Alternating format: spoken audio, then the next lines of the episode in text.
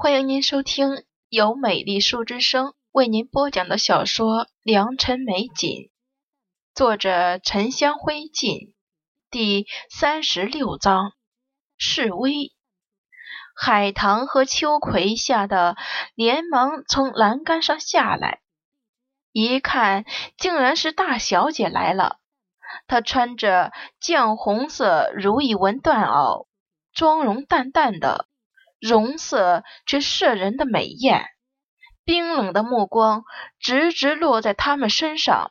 他身旁还跟着一大群人，前呼后拥的站在院子里。两个小丫头哪里见过这阵仗，又想起自己刚才说的话，吓得腿都软了，扑通一声跪在地上给锦朝和罗姨娘请安。其中圆脸的丫头稍微机灵一点，声音颤抖的道：“奴婢们遍寻姨娘不到，才歇了片刻的。”锦朝走到他们面前，两人只敢看着他绣云雀的缎子鞋面。我刚才问你们是不是想当姨娘，谁教你们的规矩？说主子问话可以不回答的，两个丫头立刻开始磕头，不停的认错。她们可都是知道留香的事的。大小姐手段狠，和府里哪个丫头婆子敢不听她的话？生怕自己就这样被打出府了，那他们在世安也没有活路了。奴婢们不想当姨娘的。不想当的，奴婢知错了，大小姐可要饶了奴婢。罗素在旁边看得目瞪口呆，锦朝甚至没训斥这两个丫头，没说一句重话，也还没有处罚，他们就怕他怕成这个样子了。罗姨娘，你过来。锦朝招手让罗素过来。这两个丫头才明白，罗姨娘一大早出门了，原来是去搬救兵了，竟然让她把大小姐给请来了。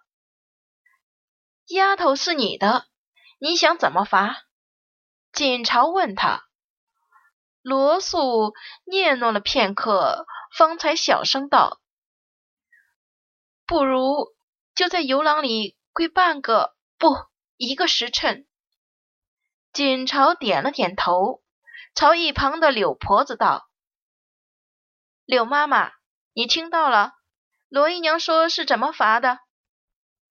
柳婆子忙道：“奴婢知道，奴婢立刻去拿铲子来。”锦朝点头表示应允。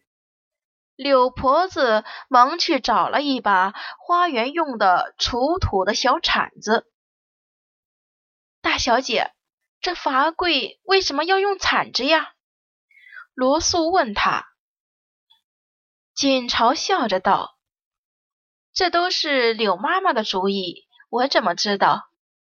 柳妈妈却在旁边的小池子里凿了冰块起来，和陈妈妈两个人一起把冰块铺在地上，这才对海棠和秋葵说：“两位姑娘。”我们这儿弄好了，你们快来跪着吧！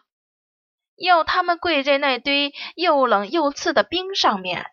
海棠和秋葵相视一眼，咬咬牙走到冰堆前面跪下来。跪一个时辰的冰，总比被赶出府好。这儿竟然这么热闹，门口却又响起一个声音。却是巧薇和紫菱带着几个护院走进来。巧薇先向锦朝行了礼，还没见到大小姐在这里呢。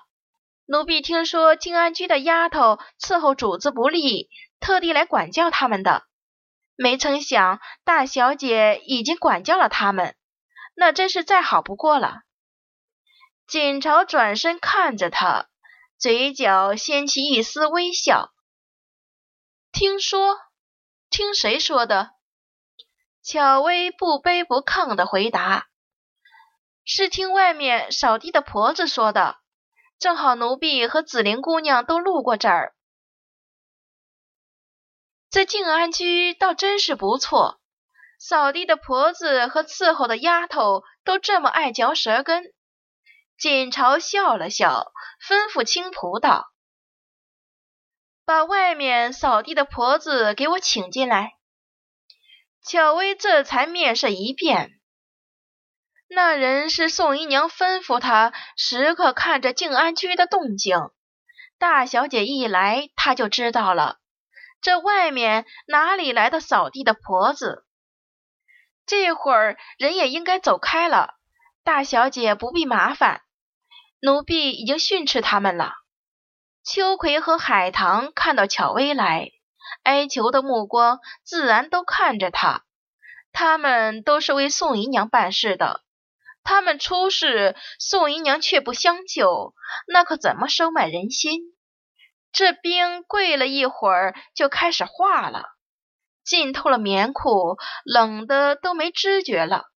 再这么跪下去，以后肯定会落下风湿。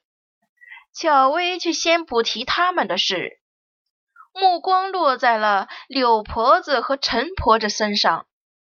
这两位是奴婢们，是马房的婆子。柳婆子答道。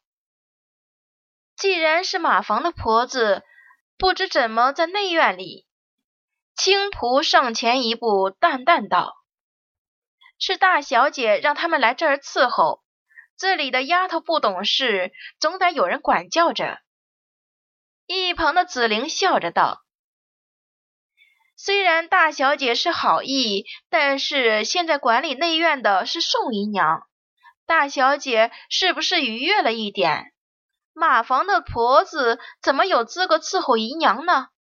这事您是不是要和宋姨娘商量一下？彩芙冷声道：“宋姨娘管内院不过是代管，这主中馈的权力可是在夫人手里。小姐这儿有夫人的腰牌，自然说话能作数。即便是要质问，那也轮不到你开口。你算个什么东西？”紫菱不再说话，心中却憋了一股怒气。她是一等丫头，彩芙不过是二等，凭什么敢这么说她？那你们也不该这么处罚丫头，他们不过是趁主子不在歇息了会儿，为什么要这么罚他们？一旁的巧薇却后退了一步，微不可闻的叹了口气。紫菱姑娘说话太不知道分寸了，还是回去和宋姨娘说一声，看能不能给小姐换一个贴身丫头。宋妙华才管内院管了多久？他现在敢拿这个说事了？锦朝走到紫菱面前，笑着说：“便是我没有腰牌，又能如何？我想让谁伺候谁，就让谁伺候谁。”我想惩罚谁就惩罚谁，那是一句话的事儿。你不是一向觉得我跋扈吗？我就是这么跋扈的。你暗中去说给大少爷听吧。紫菱一愣，大小姐这话什么意思？她咬了咬嘴唇，倔强的道：“我又没有说错，大小姐，你惩罚下人是应当的，但是也要适度而行。”两位丫头毕竟没有犯大错。锦朝没动，青蒲上前一步，想起当日紫菱向大少爷污蔑小姐的嘴脸，他毫不犹豫扬手给了紫菱一个巴掌。这也是你该对小姐说的话吗？重重的一个巴掌下去，紫菱头都被打歪。她立刻捂住脸，恨恨地看向锦朝。你说我狠毒，那我便狠毒给你看看。锦朝淡淡的道：“你还想看我怎么狠毒吗？不如我把平日你们说给大少爷听的事，真的在你身上做一遍。你说锦荣是不是会更相信一些？”紫菱后退了一步。他手在发抖。你是中仆，要为你家主子考虑一下，这个牺牲还是值得的。你真的不做吗？锦朝继续说：“人不犯我，我不犯人。再让我知道你乱嚼舌根，把这些事添油加醋、是非不分的告诉大少爷，我肯定会赶你出府的。你觉得你家小姐能救你吗？”这府里是谁说了算的？你心里明白。白云见紫菱愣在原地，笑道：“不知道紫菱姑娘记性可好？小姐的话你记得住吗？”紫菱瞪了白云一眼，不敢再看顾锦朝，退出了静安居。巧薇叹了口气，也行了礼道：“奴婢扰了大小姐。”还请大小姐原谅了。说罢，带着护院退下。见人都走了，青仆才低声道：“小姐，总算为你出了口气。这个紫菱真该教训一下。”锦朝笑了笑，也该让他试试看什么才叫仗势欺人，免得下次分不清楚，到处乱说去。白云和彩芙皆抿嘴笑笑。锦朝抬头一看，那两个丫头眼眶红肿，眼泪都要出来了。她走到他们面前，让两个婆子扶他们起来。这才跪了一会儿，脚已经没有知觉了。两个丫头连忙感激道谢。锦朝对他们说。没真心想罚你们，不过是想让你们看看到这种关头，谁才能救你们。你们心里清楚该怎么办吧？脸圆一些的点点头道：“奴婢知道了，以后会好好伺候罗姨娘的，请大小姐放心。”锦朝嗯了一声：“我也不怕你们再有二心，反正两位妈妈是留在静安居了。”日后你们要是还有不妥的，两位妈妈也不会放过你们的。两位婆子齐声应是，心中一喜。他们刚才还以为锦朝只是拉他们过来装声势的，没想到真的要留下他们。白云领着两位婆子去领衣物，锦朝和罗素一起进了内室。